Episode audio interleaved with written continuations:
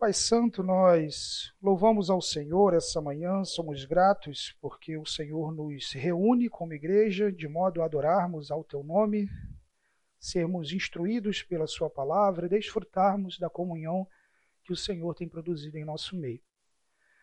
Colocamos, ó Deus, diante do Senhor esse tempo que teremos aqui em aula, pedimos que o Senhor nos conceda graça, sabedoria, entendimento de tudo que teremos a oportunidade de falar aqui Sobretudo, Pai, que aquilo que diremos não sejam simplesmente concepções que entram na nossa cabeça, mas, sobretudo, que domine a nossa vida e se converta numa prática coerente que glorifique ao Senhor.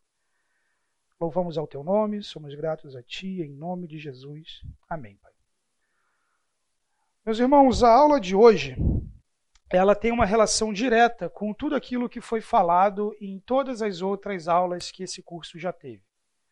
Em todas as aulas vocês tiveram a oportunidade, seja de ter uma movimentação de em oração aqui, ou mesmo de explorar um tema eh, das Escrituras que está diretamente relacionado à oração. E hoje, debaixo do tema oração e meditação, e obviamente meditação na palavra de Deus, a proposta é de que forma a leitura, a interação, a meditação, a reflexão da palavra de Deus viabiliza uma vida de oração que é coerente com as intenções de Deus em Sua palavra. Com frequência, vocês ouviram aqui o conceito de orar de acordo com a vontade de Deus, de orar e, e adquirir progressivamente a perspectiva de Deus através da oração. No entanto, é justamente na meditação, na interação com a palavra de Deus, que as nossas orações progressivamente adquirem a perspectiva que Deus revelou na Sua palavra.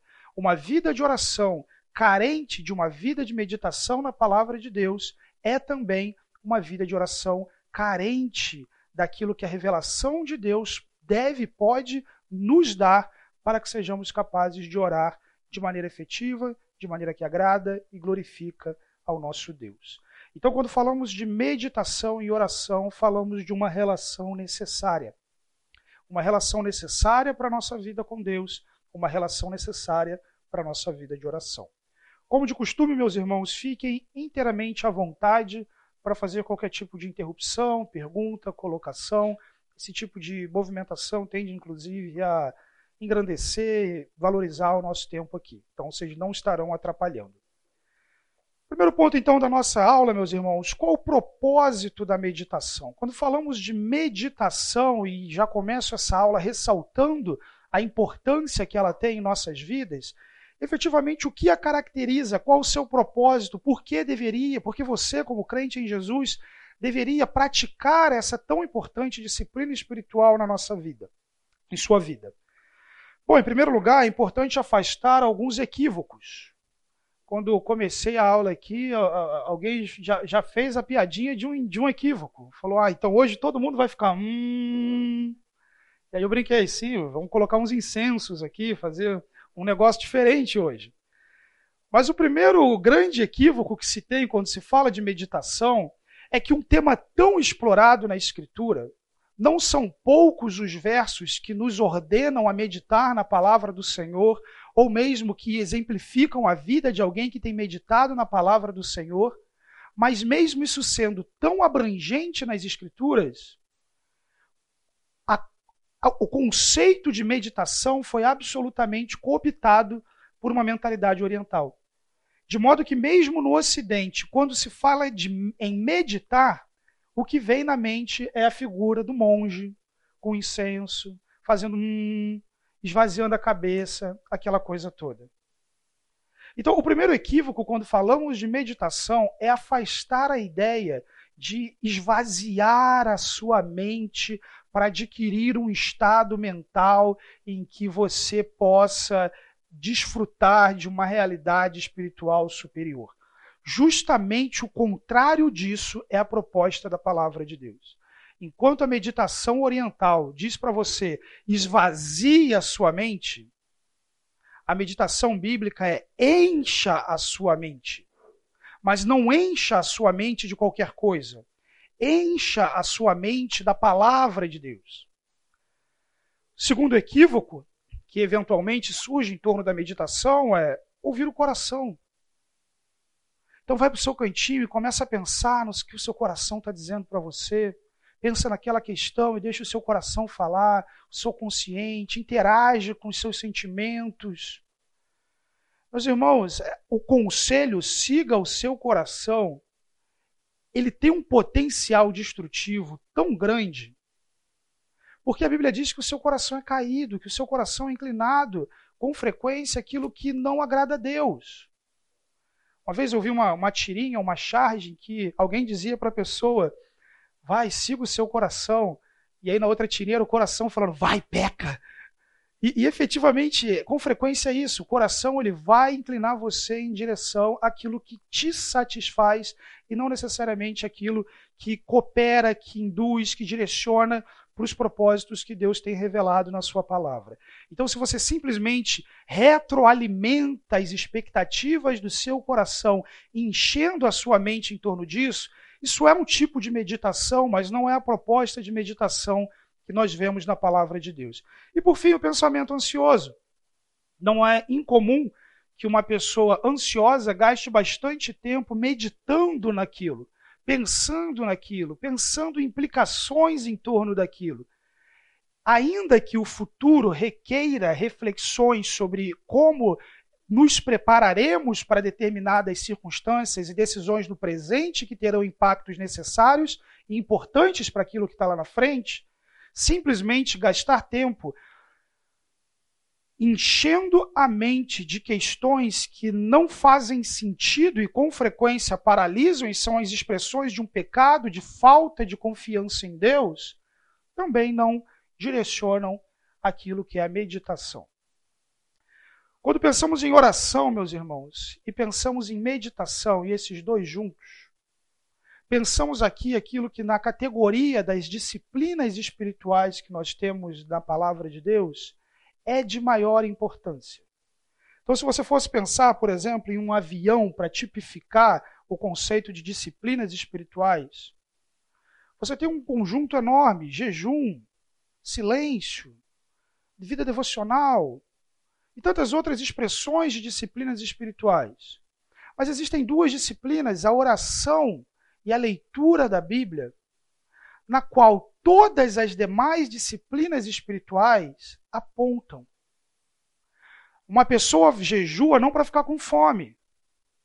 Uma pessoa vai viver uma vida de jejum e esse tempo ali vai ser dedicado ao estudo da palavra, à oração. Uma pessoa vai procurar um tempo de solitude, não para maratonar a série que está atrasada, mas para que ela desfrute de um tempo maior de estudo, de oração.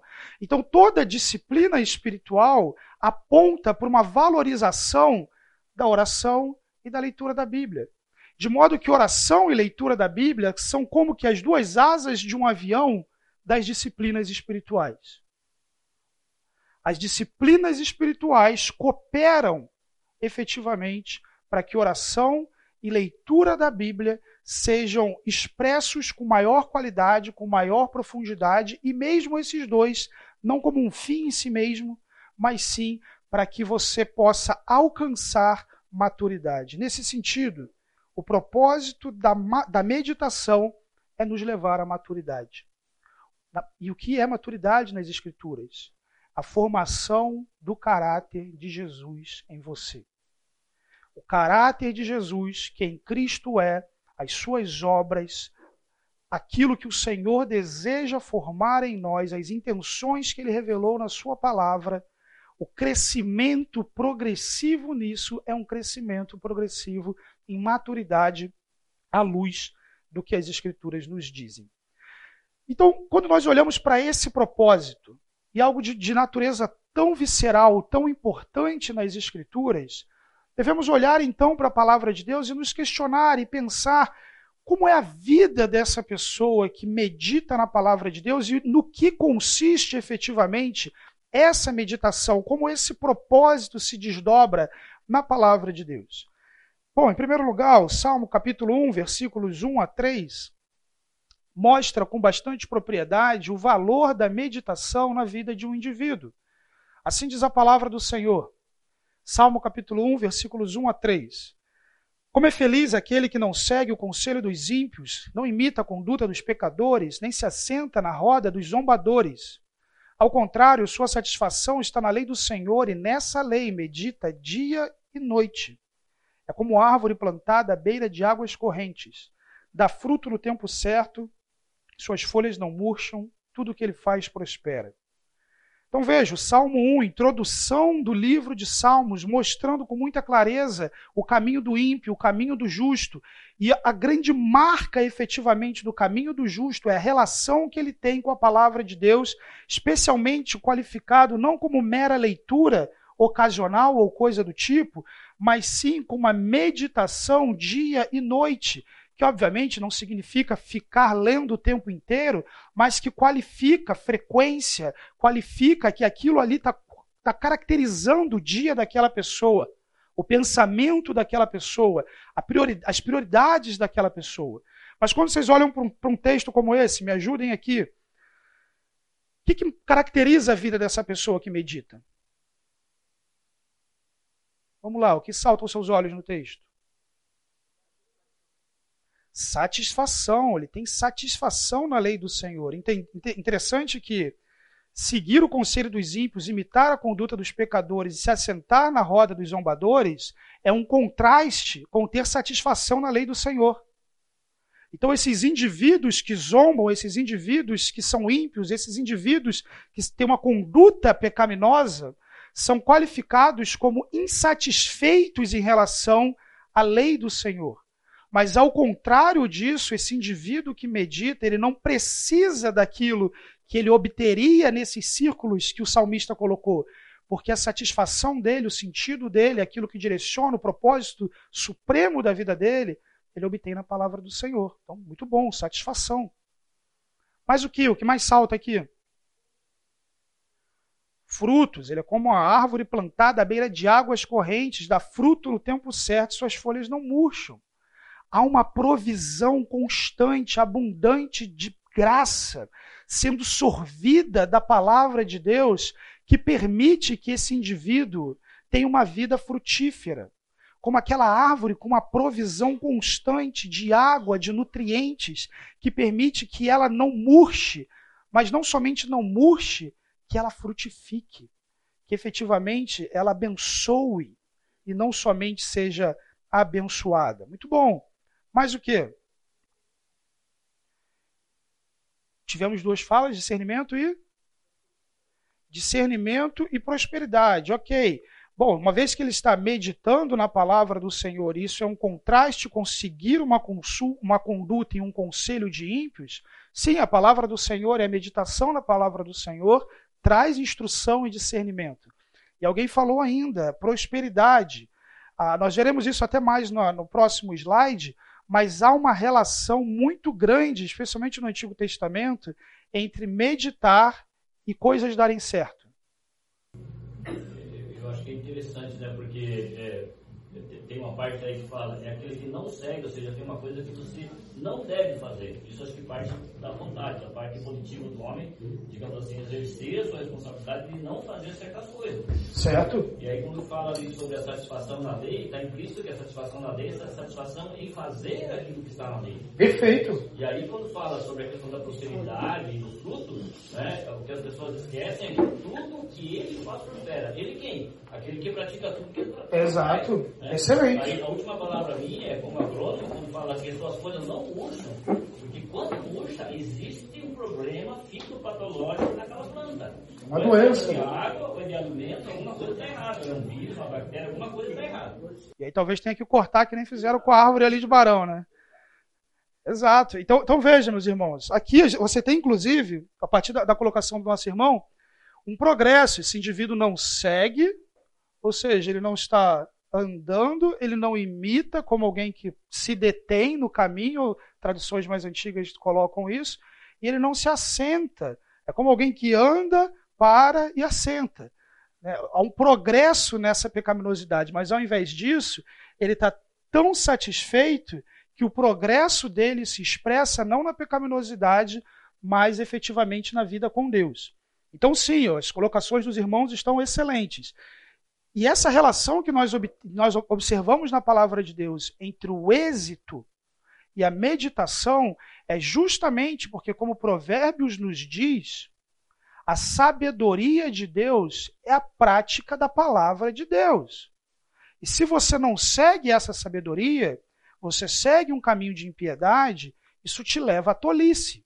E uma das consequências da tolice no livro de Provérbios é morte e empobrecimento. Então, efetivamente, a vida de um indivíduo que medita na palavra de Deus é uma vida que tende a decisões mais consistentes. Decisões que não colocam em risco desnecessário. Decisões que não expõem ao pecado. Decisões que não colocam de forma contrária à direção que Deus está apontando. Então, sim, a vida desse indivíduo é uma vida que tem honrado ao Senhor porque tem se satisfeito no Senhor. Josué capítulo 1, versículo 8 expressa melhor isso. Veja que o contexto aqui é, é, bastante contundente. Josué está sucedendo um homem de grande valor, a figura mais importante em Israel de então, que é Moisés. E nesse cenário de sucessão, em que ele vai assumir o bastão de alguém que não é qualquer indivíduo, você imagina, Deus poderia falar para ele, Moisés, vai para a FGV, faz o MBA e tal, isso vai ser muito bom para a sua formação. Olha, é, faz um estágio em tal lugar, mas o que o Senhor efetivamente faz para Josué, e, e, toda essa educação é muito boa também, tá, meus irmãos? Mas a, a prioridade máxima que o Senhor traz para Josué é: não deixe de falar as palavras deste livro da lei e de meditar nelas de dia e de noite, para que você cumpra fielmente tudo o que nele está escrito. Só então os seus caminhos prosperarão e você será bem-sucedido. Então, a direção que o Senhor dá para Josué. Josué, seguinte, para essa sucessão dar certo, o que você precisa fazer é meditar dia e noite nessa palavra e instruir aos seus irmãos a respeito dessa palavra. Não deixe de falar, não deixe de meditar para que você cumpra. Olha que interessante, você tem os três elementos aqui, né? Ele vai ensinar, ele vai absorver e ele vai cumprir. Então não é a hipocrisia de quem fala sem viver, não é hipocrisia de quem fala sem estudar, mas efetivamente esse indivíduo fala, esse indivíduo estuda e esse indivíduo cumpre fielmente tudo o que está escrito no livro da lei. Só então os seus caminhos prosperarão e você será bem-sucedido. Então, esse é mais um exemplo de texto que coloca paralelo a meditação e o êxito no que diz respeito à nossa caminhada com Deus, os desafios que temos nessa direção. Então não é incomum, na verdade é bastante comum que um resultado de êxito esteja no, ao lado nas ocorrências no Antigo Testamento de meditação. A visão de quem medita. Salmo 39, versículo 3, a palavra de Deus nos diz: Meu coração ardia-me no peito, e enquanto eu meditava, o fogo aumentava. Então eu comecei a dizer: Mostra-me, Senhor, o fim da minha vida e o número dos meus dias, para que eu saiba o quão sou frágil, quão frágil sou. Eu acho que aqui é 3 e 4, tá, meus irmãos? Se alguém puder checar na Bíblia aqui, acho que não é só o 3, não. 3 e 4, né? Versículos 3 e 4. Vamos lá, o que, que os irmãos percebem nesse texto? Quem pode me ajudar aqui? Por que, que haveria, por que, que eu digo que haveria uma relação aqui entre a visão que nós temos das coisas e a meditação?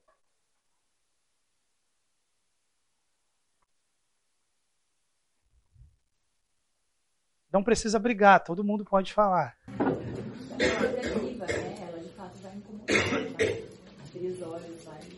E a palavra incomoda, abre os olhos. Vili? É, nesse processo de meditação, você está fazendo uma referenciação ao que você quer fazer espontaneamente com aquilo que Deus indica para você fazer como okay. princípio. Uma, uma, colocado lado a lado, uma referência entre as suas intenções e as intenções de Deus, de fato. Mais alguém? A gente reconhece que somos dependentes de Deus. Joia. Então, parte do processo de meditação nasce um reconhecimento da nossa dependência de Deus. Vocês perceberam que nesse salmo. Desculpa, estou cortando alguém? Ou tem alguém querendo falar aqui? Ali.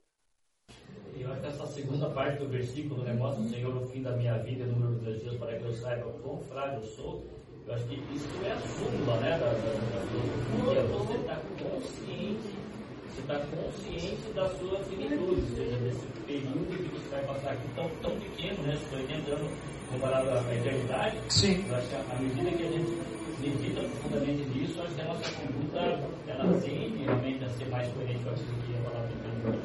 Excelente. Eu acho que tem essa imagem do fogo também, né? Essa imagem do fogo que queima, assim, é uma coisa que incomoda, que arde. Então, Joia. Você precisa, você precisa, né? Enquanto eu meditava, o fogo aumentava. Né? Ok.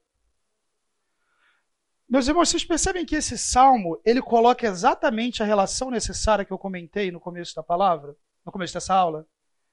Qual foi o resultado da meditação dele? Oração. O resultado da meditação foi oração. E oração condizente com uma visão adequada da situação dele. Se você olha os versículos 1 e 2, o salmo mostra um cenário de aflição, um cenário de dificuldade. Davi, ele, como de costume no, no, no livro 1 do Saltério, ele está numa luta, ele está em confronto. E nesse confronto, o coração dele arde no peito. E a reação que ele tem nessa aflição é meditar. E até então a gente não entende como que o coração de Davi está na situação de conflito que o Salmo 39 nos informa. No entanto, enquanto ele medita, o coração queima.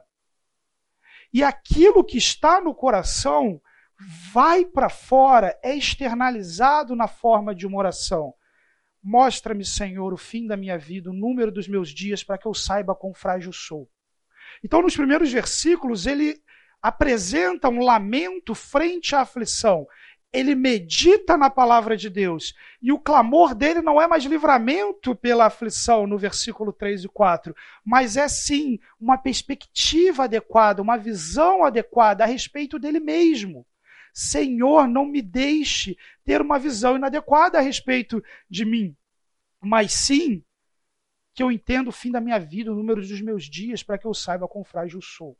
Eventualmente, na sua meditação, aquilo que você meditar, o que vai ser desnudado do seu coração, pode ser uma perspectiva de orgulho, tal como poderíamos dizer, foi o caso de Davi aqui. Eventualmente, não, pode ser que uma mentira venha à tona nesse processo de reflexão, ou mesmo a necessidade de perdoar e de abandonar o rancor mas efetivamente aquilo que está no nosso coração, e se você olhar para mim aqui e falar agora, ah, não tem nada no meu coração, desculpa, tem. Tem. A Bíblia nos diz que se, que se nós dissemos que não temos pecado, fazemos Deus, Deus mentiroso mas é olhar sim para o advogado que nós temos, Jesus Cristo, é olhar para a palavra de Deus, meditar nessa palavra de Deus, até mesmo para que você não permita que o seu coração seja calcificado e você perca a capacidade de perceber que existem determinadas áreas da sua vida que necessitam de transformação. Então a meditação vai ser essa britadeira ali batendo naquele coração e colocando para fora tudo o que precisa aparecer, e, é, e diante disso você ora com uma visão adequada de si mesmo ao Senhor. Então a meditação te traz uma visão, uma perspectiva adequada que te permite orar.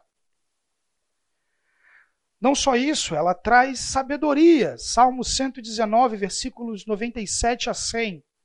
O salmista diz: Como eu amo a tua lei, medito nela o dia inteiro. Os teus mandamentos me tornam mais sábio que os meus inimigos, porquanto estão sempre comigo. Tenho mais discernimento que todos os meus mestres, pois medito nos teus testemunhos. Tenho mais entendimento que os anciãos, pois obedeço aos teus preceitos. Esse retrato que o Salmo 119 coloca da meditação, eu considero bastante interessante. Em primeiro lugar, outras duas relações que nós enxergamos com frequência no Antigo Testamento, não somente é o êxito de quem medita, mas também o amor à lei do Senhor como motivador da meditação e dia inteiro, noite e dia. Alguns, alguns trechos que nós lemos aqui, vocês já devem ter percebido essa replicação. Então perceba o amor ao Senhor em primeiro lugar, que se tipifica por um amor à lei do Senhor, que faz com que esse indivíduo pense, medite nessa lei, e isso leva a um determinado tipo de vida. Mas essa meditação o salmista coloca em relação a três indivíduos. Mais sábio que os inimigos, mais discernimento que os mestres, mais entendimento que os anciãos. Ele coloca três indivíduos que tinham tudo para estar tá melhor do que ele em determinada situação. Os inimigos, pelas intenções que eles têm de vencê-lo, de derrubá-lo, de destruí-lo. Alguém nessa condição se prepara, é astuto, planeja, intenta. O segundo indivíduo que ele coloca, o sábio, desculpa, o mestre, alguém caracterizado por um acúmulo considerável de informação e até mesmo vivência prática dessa informação, alguém que o ensina, que o instrui, que é referência para ele. E por essa razão teria tudo para suplantá-lo no que diz respeito às práticas da vida. E por fim, os anciãos, que pelo acúmulo dos anos são normalmente caracterizados por uma experiência maior. Mas o que a Bíblia coloca é que a palavra de Deus é tão poderosa, ela é tão viva e tão eficaz, que o indivíduo que medita nela dia e noite, o indivíduo que ama a palavra de Deus, essa pessoa cujo coração tem queimado em meditação, essa meditação vence a astúcia dos inimigos, o conhecimento dos mestres e a experiência dos anciãos. A meditação na palavra de Deus te dá o que o inimigo não consegue pela astúcia, o que o mestre não consegue pelo conhecimento, o que um ancião não consegue pela experiência. Ela te dá aquilo que somente a palavra de Deus pode te dar como fruto de uma vida que tem se relacionado, que tem efetivamente desfrutado de tudo quanto o Senhor intencionou, revelou e nos fez participantes na sua palavra. Esse é o valor da meditação. Alguma interação aqui, meus irmãos? A meditação bíblica, então, meus irmãos, só é possível conhecendo a palavra de Deus. Eventualmente, pode ser que você tenha alguns trechos que você goste mais da Bíblia, um livro que você goste mais da Bíblia, determinado assunto que você goste mais da Bíblia, e você gaste o seu tempo, a sua vida em torno desse livro, em torno desse versículo, mas veja, quando a Bíblia fala de meditar na palavra de Deus, ela está falando da revelação de Deus, não simplesmente daquilo que eu gosto na palavra de Deus, mas sim da Bíblia como um todo. É claro que nos textos do Antigo Testamento há uma limitação temporal, nem toda a Bíblia estava escrita. Então, em alguns momentos, ele vai falar da lei do Senhor, que era o que tinha. Em outros momentos, da palavra. No Novo Testamento, a gente tem um, alguma coisa maior. Mas efetivamente, hoje, com o cânon da Bíblia fechado, os nossos 66 livros, quando falamos de meditar na palavra de Deus, falamos de meditar na palavra de Deus toda. Então, para que você se beneficie do que tem sido dito nessa aula, você precisa conhecer a palavra de Deus. Para que você viva uma vida de oração frutífera, que reaja de forma adequada a quem Deus é, que ore efetivamente condizente com as intenções que o Senhor tem, o plano que o Senhor tem.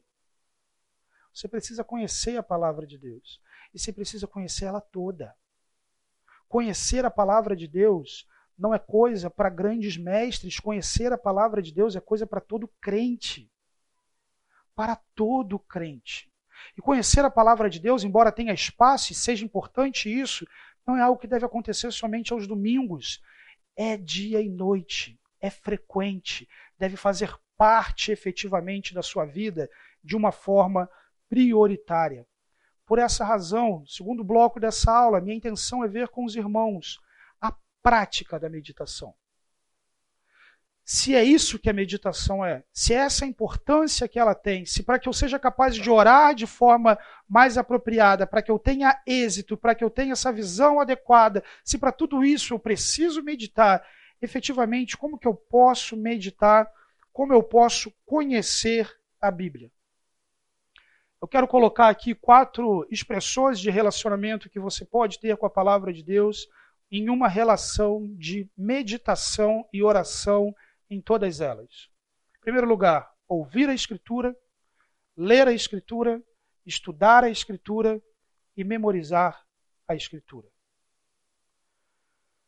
Primeiro bloco, então, do que teremos esperar os dedinhos e canetas terminarem de anotar. Primeiro bloco, então, que vamos explorar hoje, ouvir a Escritura. Lucas 11, 28, o Senhor Jesus nos diz: Quando Jesus dizia essas coisas, uma mulher da multidão exclamou: Feliz é a mulher que te deu a luz e te lamentou. Ele respondeu: Antes felizes são aqueles que ouvem a palavra de Deus e lhe obedecem. Ouvir na mentalidade judaica não tem simplesmente o conceito de tornar-se informado a respeito de, mas o próprio convite a ouvir é um convite a obedecer. Ouve Israel, o Senhor vosso Deus é o único Deus. Por trás disso é, é como se fosse obedeça Israel. O Senhor vosso Deus é o único Deus. Ouvir a palavra de Deus não é simplesmente se tornar sabedor de determinados aspectos da palavra de Deus, mas é receber a instrução da palavra de Deus, receber a palavra de Deus na atitude de obediência, na atitude de confrontar-se efetivamente com aquilo que tem sido colocado e conformar-se ao caráter de Cristo, obviamente pelo auxílio e poder da graça e, do, e da atuação do Espírito Santo de Deus. Em 1 Timóteo, capítulo 4, versículo 13, Paulo nos diz: Até a minha chegada, dedique-se à leitura pública da Escritura, à exortação e ao ensino. Já naquele cenário havia um contexto em que a Bíblia era lida para o povo especialmente porque no contexto do Novo Testamento, a turma não tinha a Bíblia de estudo NVI na casa dela, toda bonitinha, com todos os livros, não tinha o aplicativo lá do YouVersion que eles selecionavam, não. Era raro quem tivesse algum pergaminho, alguma coisa nesse, desse tipo. Era caro, era limitado. Mas, de fato, nesse cenário, a instrução, sobretudo, se dava por ouvir. Você imagina a atenção que você tinha que ter? para ouvir aquilo, para os que seriam capazes de escrever, anotar aquilo. Enquanto aquela pessoa está falando, memorizar aquilo. Imagina que bela audiência para um sermão. Publicamente havendo exortação, publicamente havendo ensino das Escrituras.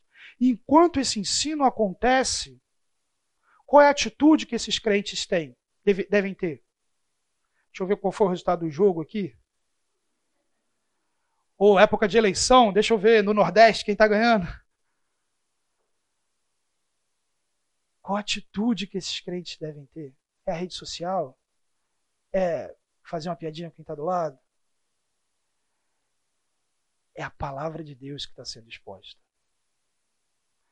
Não é o jornal da manhã, não é o, o episódio da série, é a palavra de Deus que está sendo exposta.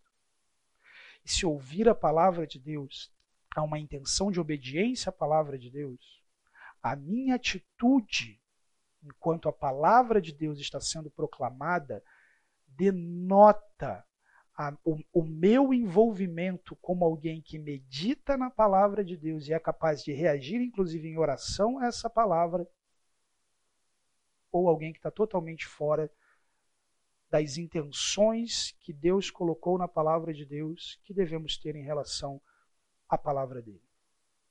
Como que você pode meditar na palavra de Deus ouvindo? Atenção dedicada. Meu foco é esse, eu preciso ouvir. Você se distrai, a nossa igreja nesse momento temos uma geração muito grande de, de crianças que os pais não levam para semear. Você se distrai com choro, vai para frente. Solução imediata, vai para frente. Você se distrai com o celular, deixa no carro. Você se distrai com, com quem está conversando com a esposa, com o filho, conversa antes. Olha, vamos focar. Mas atenção dedicada, prestar atenção no que está sendo dito, prestar atenção na aplicação, na explicação da palavra de Deus. Entendendo que o Espírito Santo habita em você, que nós estamos reunidos como igreja diante da proclamação da palavra de Deus, é bastante possível que o próprio Espírito de Deus chame a sua atenção para determinados aspectos daquela mensagem que você precisa mudar na sua vida ou passar a praticar na sua vida, aplicar pessoalmente aquilo. não é simplesmente ouvir como informação, mas ouvir com o que o Senhor deseja que eu faça. Para o que Deus está chamando a minha atenção. Tome notas. Algo assim te salta aos olhos. Algumas pessoas tomam nota de tudo, isso é bom.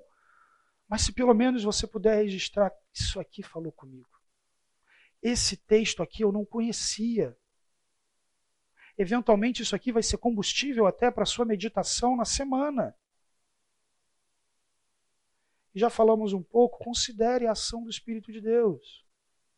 Não é uma sala de faculdade, alguém vai falar um, alguma coisa, você vai registrar e vai ter uma prova no final. Não.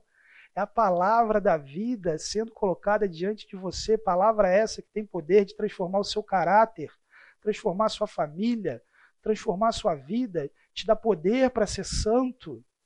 Palavra essa que te leva a frutificar, que te leva a honrar o seu Senhor, que te leva a entrar no reino com tesouro celestial. Palavra essa que não deveríamos ser negligentes. Você pode meditar ouvindo a palavra de Deus.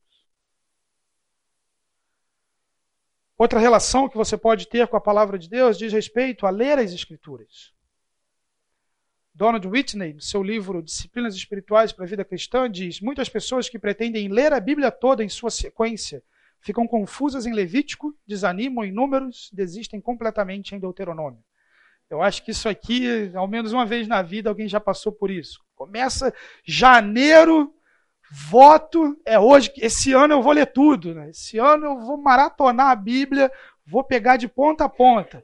E aí começa a Gênesis, a criação, queda, ah, legal essas histórias. Daqui a pouco começa um monte de nome difícil, genealogias, números de, de tantas pessoas aqui, tantas ali.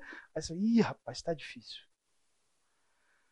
Mas efetivamente, quando você olha para a palavra de Deus, é preciso considerar que Toda a escritura é inspirada por Deus e útil para o ensino, para a repreensão, para a correção, para a instrução na justiça, para que o homem de Deus seja apto e plenamente preparado para toda boa obra. É claro que quando você olha o cânon bíblico, toda essa escritura é inspirada, existem determinados aspectos desse cânon que possuem uma aplicabilidade maior nesse momento da história da revelação, da história da redenção.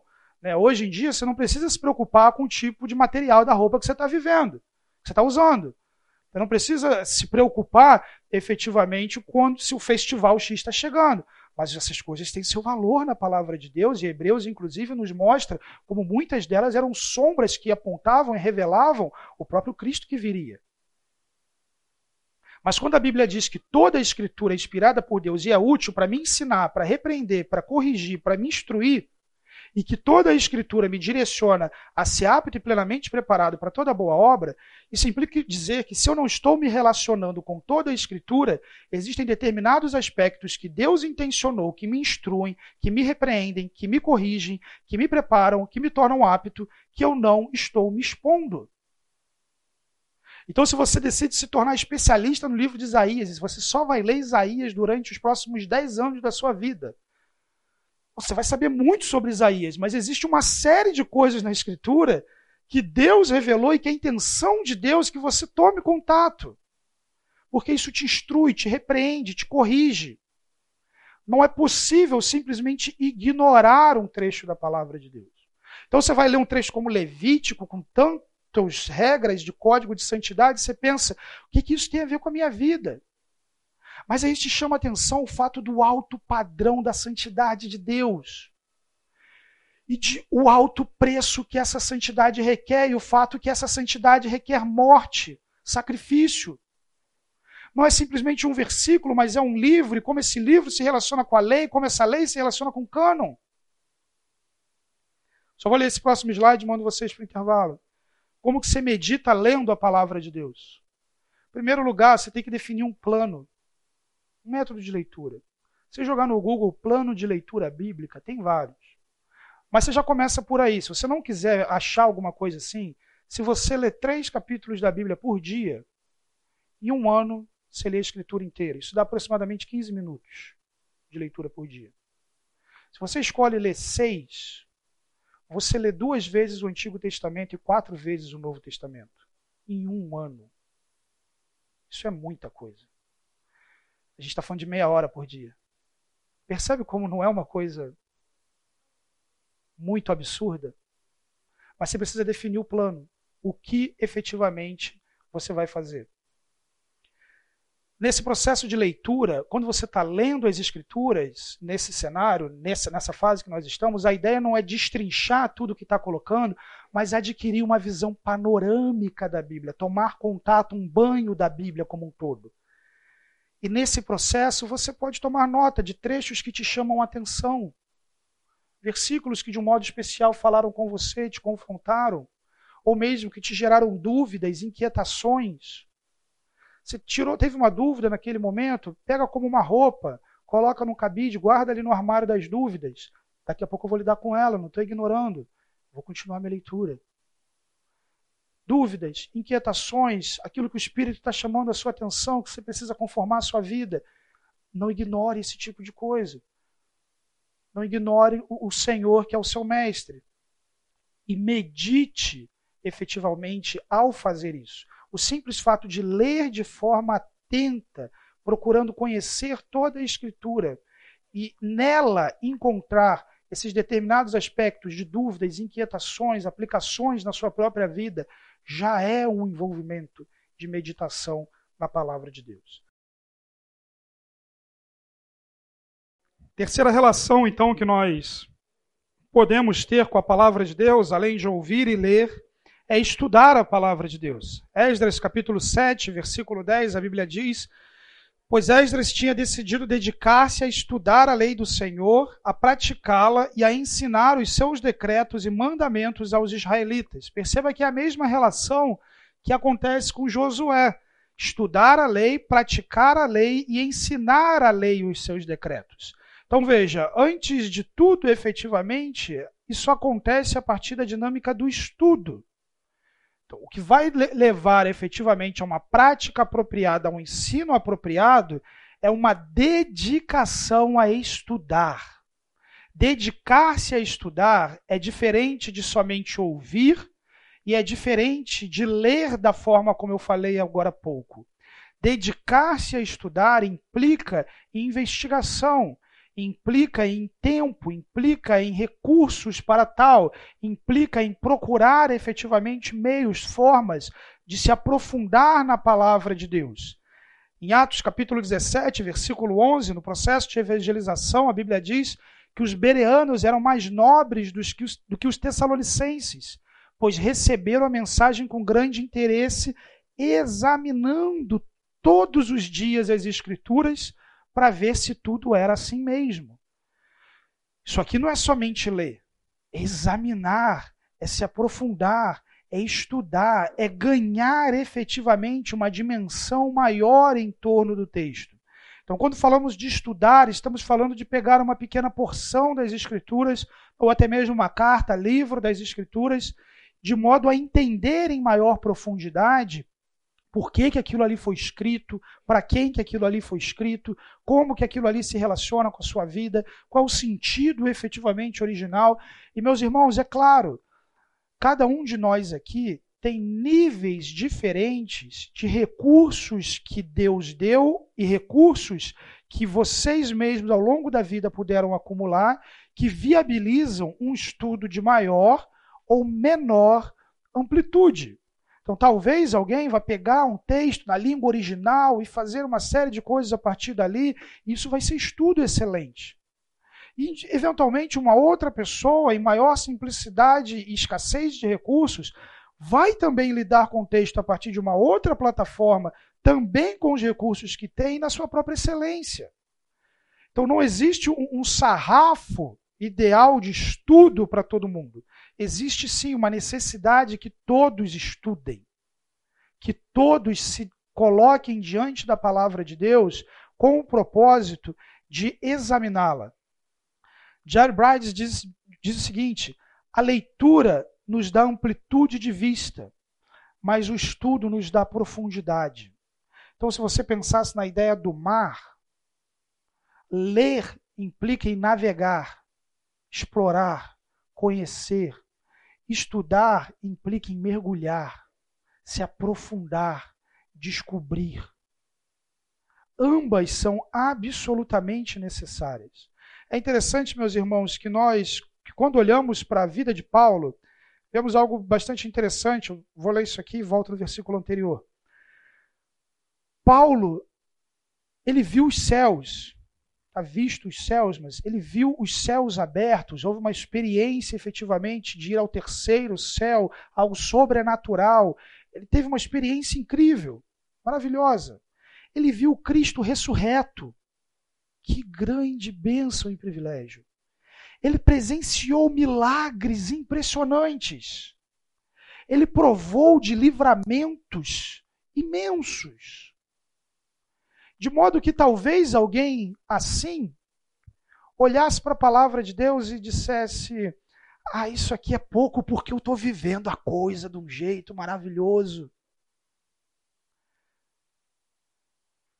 Mas quando ele está no final da vida dele, lá em 2 Timóteo capítulo 4, versículo 13, já numa fase mais avançada, velho, olha o que ele diz a Timóteo: Quando você vier, traga a capa que deixei na casa de Carpo em Trode e os meus livros, especialmente os pergaminhos. Esse indivíduo que viveu experiências tão poderosas, agora numa fase mais avançada da vida, já perto inclusive da sua morte, a esperança dele, o tempo dele, a força dele não está alicerçada nas maravilhosas experiências que ele teve, mas o desejo dele é estudar. O desejo dele é conhecer mais. O desejo dele é se aprofundar mais. Não esquece de trazer meus livros. Não esquece de trazer meus pergaminhos. Quero ler. Quero estudar. Quero me aprofundar quero continuar conhecendo, progredindo em conhecer ao Senhor. Arce Sproul diz: Eis então o verdadeiro problema de nossa negligência, com estudo no caso. Não cumprimos nossa obrigação de estudar a palavra de Deus, nem tanto por ela ser difícil de entender, e nem tanto porque estudá-la seja tedioso e enfadonho, mas porque dá trabalho. O problema é que somos preguiçosos. Dá trabalho. Dá trabalho e envolve sacrifício o tempo que se gastaria com entretenimento, o tempo que se gastaria com determinada outra coisa, que vai ser dedicado, utilizado para estudar a palavra de Deus, para conhecer a palavra de Deus. E com frequência nós não queremos isso. E essa por si só já é uma meditação que leva à oração. Se você tem um trecho da palavra de Deus, diversos trechos na palavra de Deus que nos dizem para estudar a Bíblia, para meditar na Bíblia, o seu coração não quer isso, essa é uma meditação. Meditar nos textos que falam sobre isso. E como Davi, concluir não que os seus dias são frágeis, que você é frágil, mas como Davi concluir que você precisa amar a lei do Senhor. Concluir que você precisa se envolver com o que Deus quer falar com você através da palavra dele e ouvir e obedecer o que o Senhor tem determinado na sua palavra. Como que você vai meditar estudando? E claro, meus irmãos, como estudar a Bíblia é um outro curso. Não tem nem como explorar isso aqui hoje. Mas, inclusive, nós temos gravado no site da nossa igreja diversos cursos de interpretação bíblica, de métodos de estudo bíblico, de como estudar a Bíblia. Pesquise que você vai encontrar na nossa livraria, nós temos diversos livros que também te auxiliam nesse processo. Você vai descobrir que, pegando um livro, por exemplo, como Vivendo na Palavra, qualquer um de nós é capaz de dedicar um tempo considerável estudando as Escrituras e aprendendo mais sobre o que Deus deseja nos ensinar.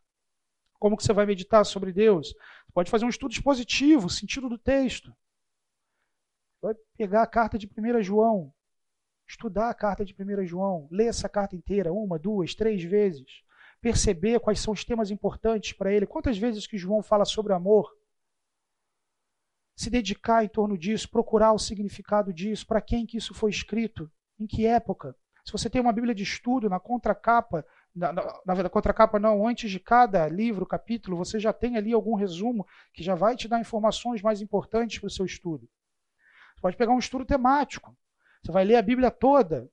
Se você adquirir o hábito de ler sempre a Bíblia toda, você pode fazer sempre leituras chamando a sua atenção para algo que você perceba na sua vida que necessita de uma atenção especial. Então, se você está lutando contra a preguiça, eu vou ler a Bíblia toda, mas eu vou ler a Bíblia toda com uma atenção especial ao que ela fala sobre isso. E você vai marcar a sua Bíblia. Você vai perceber que se você fizer isso ao longo de 10 anos, você vai ter, para quem tem, usa a Bíblia de papel, devocional eu gosto da Bíblia de papel, tá? Quando estou pregando, coisa assim, é sempre digital. Você vai perceber que você vai ter aquela Bíblia colorida, que especialmente é, os nossos irmãos mais avançados em idade ainda conservam. Aquela Bíblia toda colorida. Né? E que eventualmente você foi marcando, marcando, marcando, e vai te acompanhando ao longo da vida. É algo que você precisa fazer? Não. Aplicativos digitais também, né, para você marcar, chamar sua atenção, anotar em algum lugar. Não é esse o caso, mas sim uma leitura com uma atenção especial, uma meditação específica em torno de algo que você percebe na sua vida. Um estudo temático. Desculpa, façamos sobre esse. Um estudo sistemático. Então, existe uma doutrina, existe algo que você quer estudar. Ah, o que é o batismo com o Espírito Santo? Então, vou pegar diversos textos de diversas partes da Bíblia, vou separar esses textos, vou ler esses textos, vou procurar posições diferentes em torno desse texto, vou conversar com pessoas mais experientes sobre esses textos, vou ler livros sobre esses textos, estudar, ganhar efetivamente uma, um entendimento mais apropriado a respeito de um tema bíblico, de um sistema bíblico, uma doutrina, algo nesse sentido. E quando você está estudando um texto, algumas coisas simples que você pode fazer enquanto você não dá o passo de procurar um aprofundamento maior sobre como estudar a Bíblia. Todo crente em Jesus tem que saber como estudar a Bíblia. Se você não sabe, procure aprender. Já falei, tem curso gravado na igreja, tem curso presencial regular, tem bons livros. Você está lendo aquele texto, o que esse, texto diz sobre Deus, sobre o caráter de Deus, os atributos de Deus, sobre quem Deus é? O que esse texto diz sobre mim? Algum pecado que eu preciso abandonar? Algo que eu preciso fazer? Esse texto oferece alguma esperança, algum conforto, alguma consolação? Quando eu leio esse texto, eu estou estudando esse texto, as aplicações que eu faço desse texto já me movimentam em direção a uma atitude prática que eu preciso tomar e eu saio desse estudo comprometido de tomar determinada ação? Então, quando você vai estudando e fazendo simplesmente essas perguntas, se hoje, quando você for estudar um texto melhor, você simplesmente procurar chamar sua atenção para esse tipo de pergunta, quem é Deus, quem eu sou, tem algum pecado falando esse texto, tem alguma esperança que esse texto me dá, alguma coisa que eu não estou fazendo, eu preciso parar de fazer. Isso já vai te dar uma dimensão de meditação interessante que vai influenciar diretamente a sua vida de oração. Outro aspecto para considerar no nosso estudo bíblico: memorização. Tenho certeza que se eu fizesse a pesquisa data-fonte aqui imediatamente tentando saber quem diz que tem memória ruim, nós teríamos 100% com margem de erro de 0%. Porque todo mundo diz que tem memória ruim. Um ou outro fala, não, eu tenho uma memória boa, então a margem de erro de 0,1%. Mas no geral a gente diz que tem memória ruim. Mas a gente diz que tem memória ruim e sabe o CPF, o RG, o, o data de aniversário, placa do carro, é tanta coisa que a gente tem memorizado, endereços, CEP, é muita informação. Então, na verdade, a gente memoriza aquilo que é importante para a gente. Se eu chegasse aqui e falasse para vocês, não estou falando não, hein, gente, está gravando isso aqui, então... Mas se eu lançasse o desafio agora aqui, seguinte, pessoal, até domingo que vem, eu vou dar mil reais para cada um de vocês, para cada versículo que vocês memorizarem. Quantos versículos eu chegar aqui? Eu, estaria falido, com certeza. Totalmente quebrado. Mas se eu coloco algo que é importante para você, você se dedica àquilo.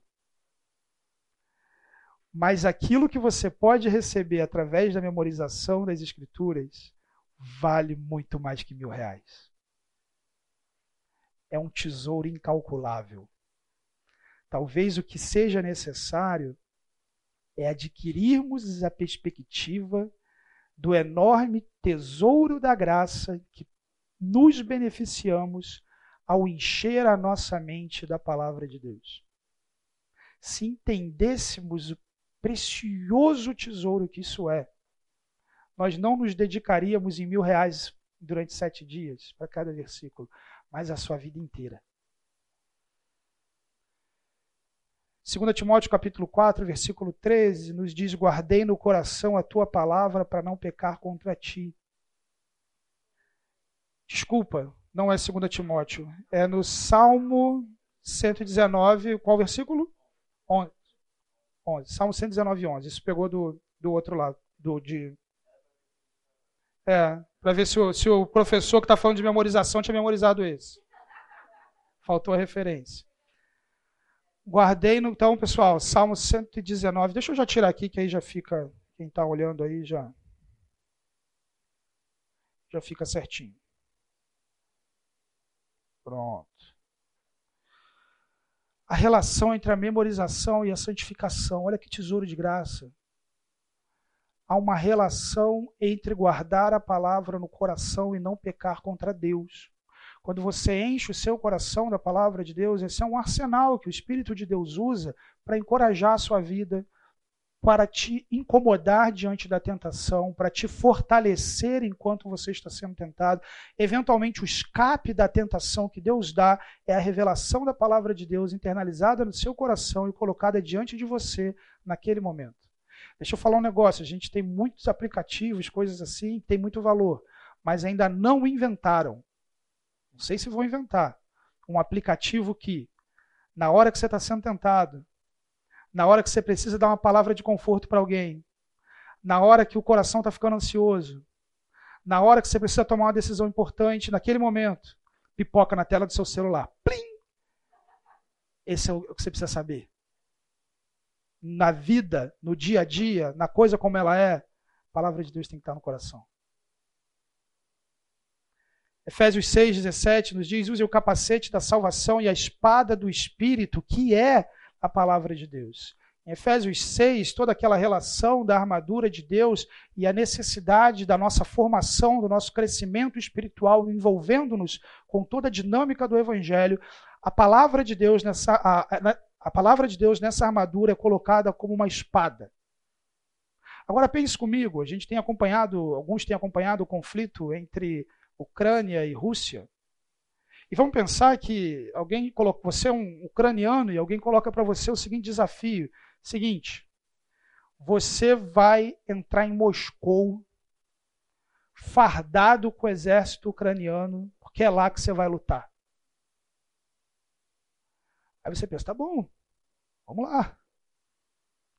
Pela pátria. Mas é bem provável que num cenário como esse, a primeira questão que você pergunta, que você pergunte é: que arma eu vou levar? Desarmado não dá. Agora, se você olha a relação da nossa condição diante de Deus, do Senhor Jesus nos enviando como ovelhas no meio de lobos, quando nós olhamos a nossa condição de cidadãos, de peregrinos e forasteiros num mundo que jaz no maligno, quando olhamos a nossa condição de sermos um reino de sacerdotes debaixo de um reino onde impera o Deus deste século. Não dá para você andar desarmado. Não dá para ser um soldado ucraniano em Moscou. E esse porte de arma ainda está liberado no Brasil. Abrir mão disso é a pior decisão que você pode tomar. Só que essa arma, essa espada, você vai portar no seu coração. Quando você andar pelo território inimigo, quando você andar pelas searas sobre o domínio de Satanás e caído no pecado, esse mundo caído no pecado, é no seu coração que você conserva a espada do Espírito. É ela que você leva com você. Você quer falar algo, Brenda? Quando você memoriza, você tem como estar tá meditando sem estar tá com a palavra lá na sua mão. Exato. Você está dirigindo, você está fazendo outra coisa, você tem um salmo memorizado, você está lá meditando e orando em cima daquele salmo. Perfeito. Quando a gente fala especificamente sobre como me meditar memorizando, essa é uma das relações.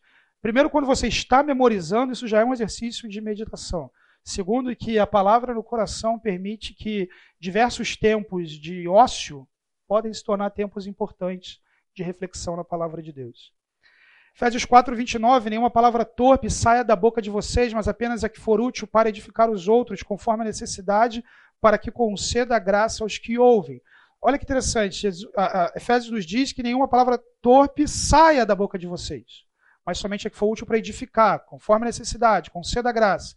Em Lucas 6,45, Jesus diz que do coração que a boca fala aquilo que o coração está cheio. E ele fala isso num cenário de condenação daqueles indivíduos, de discernimento entre aquele que tem o fruto bom e o fruto ruim. Aquilo que sai de nós sairá de um coração que está cheio da palavra de Deus, e esse coração é cheio da palavra de Deus, lendo, ouvindo, estudando e memorizando. Se o seu coração está cheio da palavra de Deus, você vai ser capaz de não falar aquilo que é podre, estragado, no sentido da palavra torpe, mas sim aquilo que é útil, aquilo que edifica, aquilo que é conforme a necessidade, aquilo que concede graça. Como que você pode então meditar memorizando? Bom, em primeiro lugar, a figura do solilóquio. Agostinho, inclusive, tem um livro inteiro escrito dessa forma. O que, é um solilóquio? É basicamente um diálogo interno de aplicação. Então, por exemplo, quando você olha o Salmo 42, é exatamente isso que o salmista faz ali. Por que estás abatida, ó minha alma? E aí no Salmo 43 e 44, ele responde às aflições da alma dele. Então veja, por que, que eu estou ansioso? E aí a gente pensa, o que, que a palavra de Deus diz sobre isso? Não andem ansiosos por coisa alguma.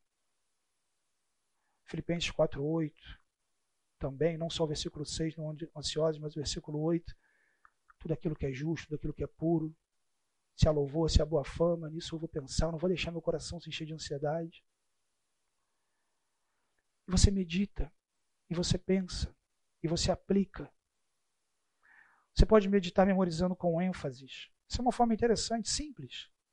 Eu sou a ressurreição e a vida. Esse é o versículo. Eu sou a ressurreição e a vida. O que significa isso? O que eu tenho nessa frase que Jesus disse? Sou, eu sou a ressurreição e a vida. Eu sou a ressurreição e a vida. Eu sou a ressurreição e a vida. A ressurreição e a vida palavras. Como que essas palavras se refletem naquilo que esse texto como um todo deseja falar. Você vê um versículo pequeno, se você simplesmente fizer isso, você gasta um tempo refletindo, pensando a respeito daquilo. Parafrasear, reescrever o texto com as suas próprias palavras, de forma a refletir um episódio final, talvez, da sua reflexão. Então, por exemplo, Mateus 28, 20, eis que estou convosco todos os dias até a consumação dos séculos. Você puder reescrever uma paráfrase desse texto, Cristo está comigo até o fim. Posso ter confiança de que não estou sozinho e de que Ele me dá forças para cumprir a missão. Então, você, uma vez que você memoriza a palavra de Deus, você pode ter todos esses tipos de atos.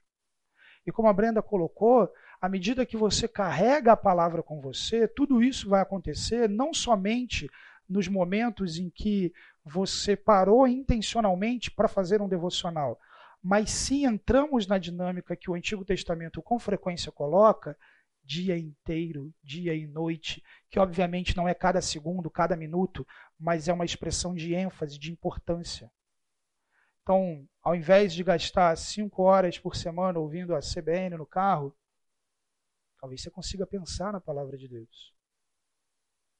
Ao invés de subir e descer elevadores tantas vezes, ouvindo musiquinha ou pensando o que for, você pode pensar na palavra de Deus. Você pode meditar na palavra de Deus.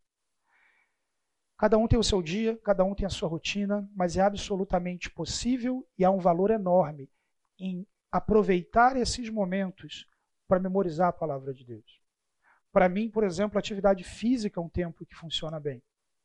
Para memorizar a palavra de Deus, para pensar na palavra de Deus, para trazer versículos efetivamente. Ah, era efetivamente, né? não efetivamente. Né?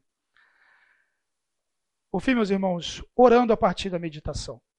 Tudo isso que nós falamos aqui, Uma vez que você lê, que você estuda, que você ouve, que você memoriza, uma vez que você entende a importância, o propósito de toda essa meditação, que não é simplesmente pegar o versículo do dia e deixar ler e depois de tarde você já esquece, então não era nem o versículo do dia, era o versículo da manhã. Mas efetivamente, se envolvendo com isso, você pode orar a partir dessa meditação que você teve, como Davi lá no Salmo 139, versículos 3 e 4. Nesse sentido, orar de acordo com a vontade de Deus é resultado de progressivamente conhecer a vontade de Deus. E conhecer a vontade de Deus, especialmente por uma vida dedicada em oração, por uma vida dedicada à leitura, ao estudo, conhecimento da palavra de Deus, e essas duas coisas nos levando a uma vida de comunhão com o Senhor, de vida com Deus, que nos permite orar de forma apropriada. Então, de que forma essa meditação vai direcionar a sua vida? Em primeiro lugar, consciência de quem Deus é. Uma vez que você medite na palavra de Deus, você vai entender efetivamente quem Deus é. E quando você entende quem Deus é, você pode orar entendendo com quem você está falando. Você imagina se você chega num tribunal e você não sabe muito bem quem são as pessoas ali, e você encontra num banheiro com um indivíduo e você fala, e aí, cara, não sei o que, você fala de um jeito totalmente informal e depois você descobre que aquela pessoa é o juiz que vai julgar seu caso. E você fez piadinha e você falou mal do time de futebol dele. Saber com quem estamos falando nos permite falar de forma apropriada com essa pessoa. E, obviamente, aqui eu não estou falando de ligar João Ferreira de Almeida na oração, sabe? Aquela coisa de, ó, oh, tu, voz. É, você pode falar dessa forma, inclusive é o jeito que está registrado em boa parte dos textos bíblicos.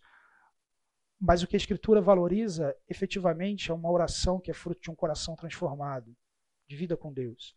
Mas quando você conhece quem Deus é, você pode louvar a Deus pelos atributos que ele revelou em Sua palavra. Então, a gente pode utilizar adjetivos para Deus.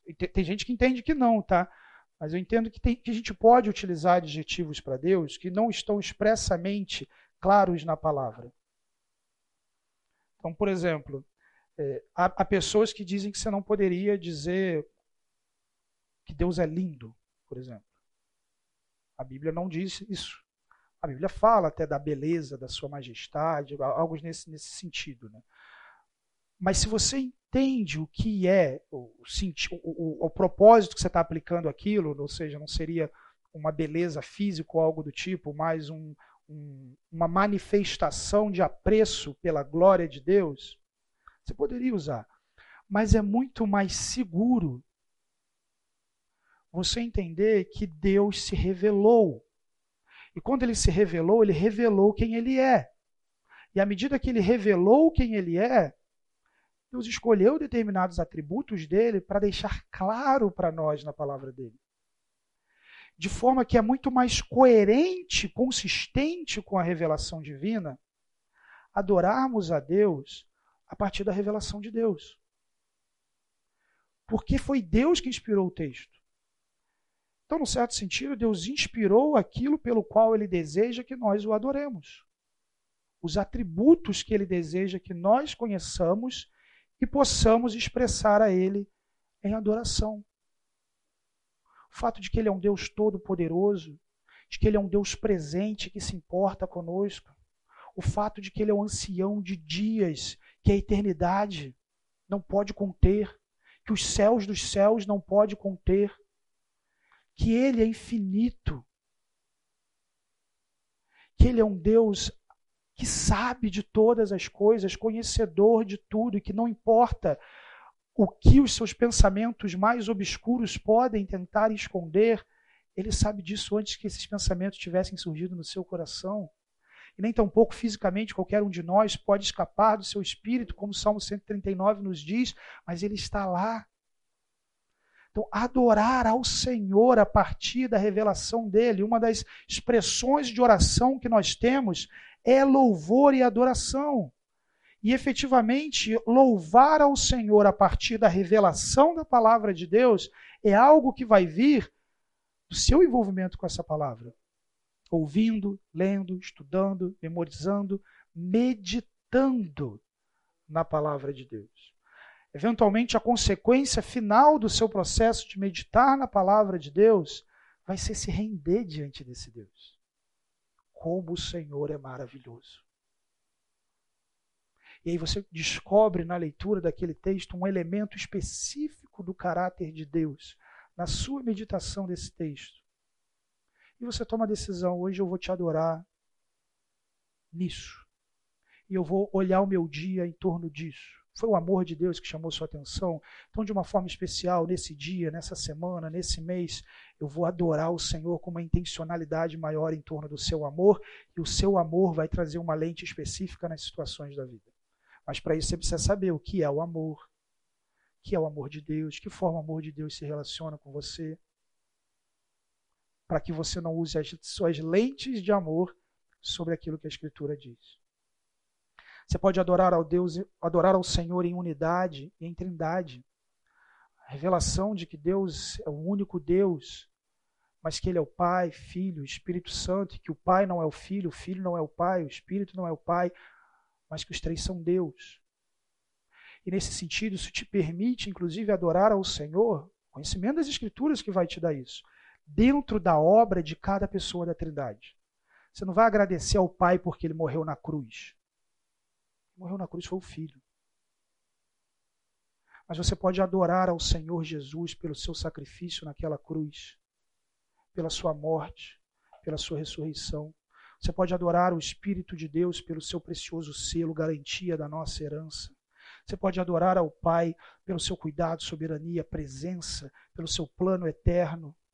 E você pode adorar a Deus como Deus trino. Orações antigas dos pais da igreja concluíam com: Te adoramos em trindade, te adoramos em unidade.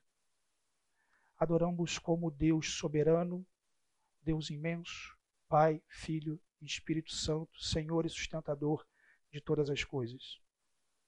E você pode, conhecendo quem Deus é, agradecer a Deus por como você é afetado em decorrência de quem Ele é.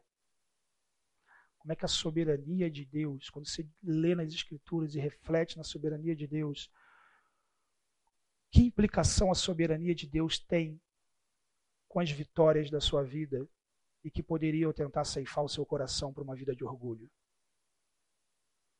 Que implicação a soberania de Deus tem quando a dor mais intensa que você viveu na vida bate na porta da sua casa. Você pode orar a Deus, você pode louvar a Deus, você pode adorar a Deus, não a partir de como simplesmente você está se sentindo naquela circunstância, mas a partir de quem Deus é. Você pode ganhar consciência de quem você é na oração do fariseu e do publicano, nós temos uma oração que Deus ouve. Um indivíduo sobe e diz: Senhor, dou o dízimo, cumpro tudo. E outro indivíduo sobe e diz: Senhor, ai de mim, sou pecador. Perspectivas absolutamente inadequadas a respeito de quem eles são. E o fato de que a perspectiva deles de quem eles são está um errado e o outro certo, Jesus diz que só teve um ali que desceu justificado. E não foi aquele fariseu. Então perceba que como meditar, entender nas escrituras, entender as escrituras me permite comparecer de forma apropriada diante de Deus. Talvez a forma mais contemporânea de falhar em oração, tanto não sabendo quem eu sou, como não sabendo quem Deus é, é a turminha que quer dar ordem para Deus. Senhor, eu determino que tal coisa seja assim. Opa! Acho que você não sabe quem Deus é. Acho que você não sabe quem você é. Mas você pode, conhecendo as Escrituras, orar apropriadamente em torno dos temas que a Escritura claramente diz que Deus deseja te dar. Em torno de sabedoria, perdão, poder. Quantas vezes Paulo não fala conhecimento para que conheçam o amor de Cristo, a largura, a profundidade, para que conheçam o pleno conhecimento de Jesus, alcancem o pleno conhecimento. Orações que Paulo faz nas Escrituras pelos crentes, orações que trechos bíblicos que claramente Deus diz: Eu quero que vocês façam isso, eu quero que vocês vivam determinadas coisas. E quando Deus diz: Eu quero tal coisa, e você ora a Deus, Deus, eu quero tal coisa, você está orando de acordo com a vontade de Deus. E quando você persevera nessa oração, e quando você persevera em conhecer a palavra de Deus, e quando você persevera em obedecer a palavra de Deus, isso te direciona para uma vida de maturidade, de transformação, de experiência com Deus. Isso é vida com Deus. Você pode expressar gratidão por como determinado texto afeta diretamente a sua vida. Você já passou por isso? Você está lendo a Bíblia, você está ouvindo uma mensagem, talvez uma aula como essa, e de repente vem um. Uau! Isso aqui estava aqui antes? Estava.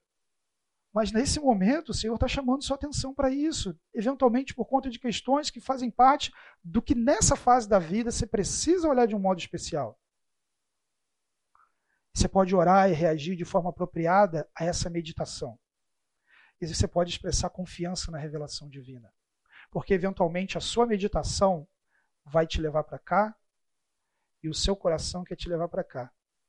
Se você não meditar, você vai embora para cá. Mas quando você medita, você conhece a palavra de Deus, você pode confiar nessa palavra e deixar que esse coração progressivamente se molde a essa realidade. Você pode ganhar consciência do plano de Deus, orar apropria apropriadamente no sofrimento e proximidade com a morte. Com muita consciência ou pouca consciência, isso vai passar, cada um de nós vai passar por isso. Como é que o seu coração vai estar preparado? Como é que você está entendendo o plano de Deus, a esperança que você tem, onde é que ela está? Você está atrave... Eu lembro, meu amor, você me corrige nessa história, que eu tem muito tempo, mas eu lembro como adolescente, um diácono da igreja que eu fui criado, ele era muito querido por todos lá e passou por uma doença muito grave. Ele já tinha uma idade avançada. E a igreja começou a orar por ele, e orar por ele, e orar por ele. E o desejo sincero era que aquele irmão fosse curado. E como uma pessoa doente, episódio de melhora, episódio de piora, em dado momento aquele irmão tem a oportunidade de, de falar com a igreja. Quando eu ouvi essa história, essa história, eu ouvi adolescente, ela me marca até hoje, porque eu entendo que essa é a convicção que a gente tem que ter. E aquele irmão ele olha para a igreja e ele diz: Meus irmãos, eu agradeço pelas orações de vocês. Eu agradeço pelo amor de vocês. E permitam-me dizer o seguinte: se Deus os ouvir e eu for curado, vocês verão a glória de Deus. Mas se Deus não os ouvir e eu não for curado, eu verei a glória de Deus. Como que a revelação bíblica informa o seu coração, a meditação bíblica informa o seu coração e te permite orar apropriadamente no sofrimento e proximidade com a morte. Como que você pode interceder adequadamente pelos outros orando por aquilo que a Bíblia te manda orar pelos outros. E tem muitas coisas que a Bíblia te manda orar pelos outros. Como que você pode orar a partir disso, com consciência do plano de Deus, pelo desdobramento da ação de Deus na terra? Desejo do Senhor de edificar sua igreja, de salvar pessoas, de exercer juízo ao seu tempo, como que você se envolve em oração com isso a partir da meditação da palavra de Deus? Meditar enche o seu coração para que você seja capaz de orar dessa forma. E aí você ora de acordo com a vontade de Deus. E você pode orar a palavra de Deus. Isso é uma forma muito produtiva, inclusive, de orar o que Deus quer. Esses são os últimos slides, tá, meus irmãos? Filipenses 4, 6. Não andem ansiosos por coisa alguma esse é o versículo. Você pode meditar nesse texto. Como que você poderia orar esse texto? Um exemplo. Senhor, eu sei que o meu coração com frequência projeta um futuro comprometido com meus medos, com meu desejo que as coisas sejam do meu jeito e meu desejo de ter controle sobre o que eu acho melhor para mim. Pai, me ajude a descansar no futuro garantido pelo Senhor, que é soberano, cuida de mim. Me ajude a descansar na verdade de que minha vida pertence a Ti. Você pode orar os salmos. É interessante que a leitura de boa parte dos salmos são em primeira pessoa. Davi orando. Então parece que quando a gente está lendo, a gente já está orando. Mas, por exemplo, Salmo 23, que vocês já conhecem, então não o lerei completamente. Se você quiser entender que eu falo mais sobre o Salmo 23, acompanha depois o curso de Salmos que tem lá gravado. Mas uma relação de orar ao Senhor, que é o nosso pastor, o Senhor é o meu pastor, de nada terei falta. Você poderia orar o Salmo 23. Senhor, é verdade que esse é um momento doloroso em minha vida, o sofrimento me atinge por todos os lados e eu não tenho esperança nessa terra. Mas o Senhor é a minha esperança, e mesmo nessa aflição, o Senhor me toma pela mão e me conduz para que eu veja não o meu livramento aqui, mas eu vejo a tua glória. Bendito seja o Senhor. Uma oração diretamente relacionada a um texto da Bíblia. Meditou naquele texto, recebeu as verdades daquele texto, orou aquele texto. Concluindo, meus irmãos, a meditação prepara a mente e o coração para orar apropriadamente. A meditação conduz o crente à maturidade, permitindo que esse conheça a vontade de Deus. A prática da meditação leva o crente a orar de forma adequada, desfrutando de comunhão com Deus e sabedoria na vida. E orações abastecidas por meditação são coerentes com a Bíblia e nos auxiliam a orar de acordo com a vontade de Deus. O Senhor abençoe a cada um dos irmãos e nos dê graça para que possamos ter o coração cheio da palavra dele. Posso orar? Senhor, nós te louvamos por essa manhã que tivemos juntos aqui.